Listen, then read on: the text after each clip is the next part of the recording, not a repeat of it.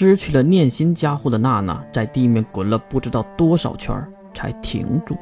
此时能力波动直线下降，看娜娜的样子，应该是伤到内脏了。娜娜，越大声地喊着，而越身后也袭来了恐怖的压力。刘阳泰竟然到达了他的身后，此时手里还拿着那熟悉的长剑，竟然是天下的摄魂长剑吗？你要去哪里呀？守护！月连忙召唤守护抵挡，而没想到的是，天下的剑竟然直接穿透了守护，这是不可能的！难道刘阳泰？一声惨叫，月背后被剑刺透，直接钉在了地面上。月娜娜，强挣扎爬起来的付晓看向手持长剑的刘阳泰，选吧，牺牲哪一边？你这个恶魔！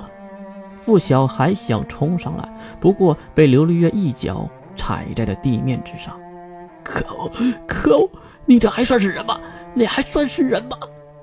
哼，废话还真够多的。梁太竟然拔出了月背后的长剑，月那疼痛的感觉犹如身体被撕裂了一般，拼了命的嚎叫着：“月月！”然后梁太再次举起长剑，再次刺入月的后背。又一声更加惨烈的声音从月的嘴里撕扯而出：“选吧，选吧！”刘阳泰在月的哭喊中再次拔出长剑，等要再次刺入长剑时，刘丽月飞了过来，一把抓住了剑刃。“别弄死了，我还要吸食他的能力呢。既然他不选，就进行下一步吧。”刘阳泰瞪了一眼刘丽月，有些不情愿地把长剑丢还给一旁的天下。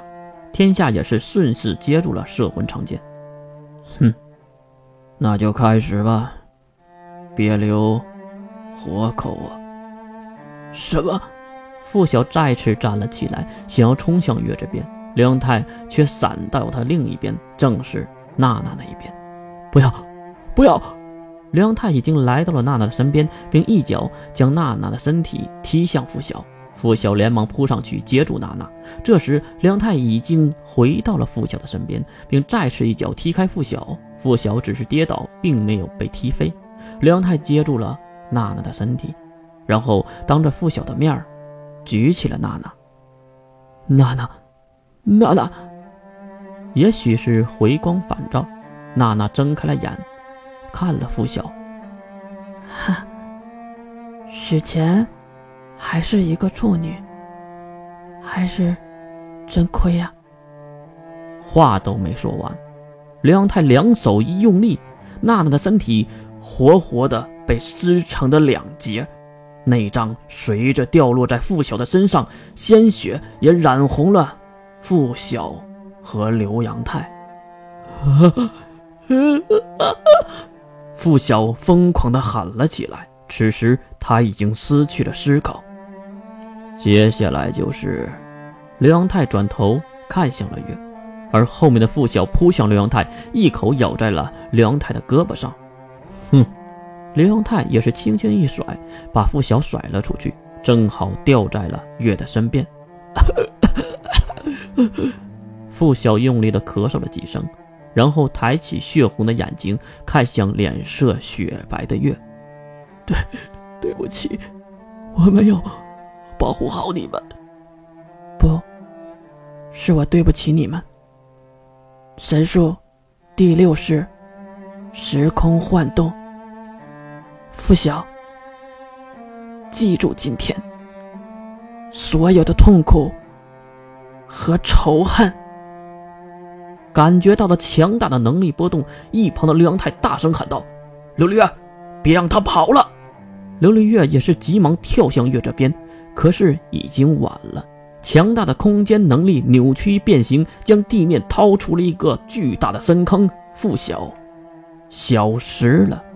看到消失的是付晓，大家都放下了心，因为月没有消失。刘丽月也是拎起了月的领子，将他提了起来。哈哈，既然能使用神力，那就说明我们还是正确的。你就是另一个我呀！说完这话，刘月对月眨了一下眼睛。神术，边说，刘丽月一口咬向月的脖子。神之意，神术第一式，血色之力。两个神术同时启动，琉璃月用神之意带月离开，血色之力用来切断关于月的所有羁绊，好让所有人都忘却自己。计划如期进行，月斩断了羁绊的锁链，琉璃月将自己传送离开，让大家都以为月是被琉璃月，也就是特修斯月吞噬了。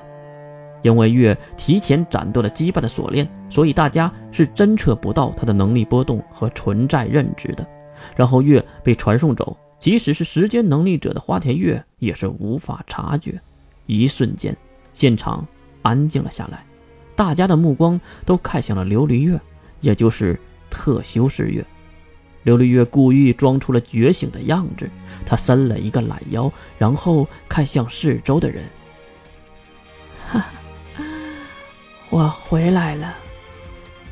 神术，神之右眼，一个瞬间移动，琉璃月来到了刘阳泰的身边，并攥紧一只小手，刺向刘阳泰。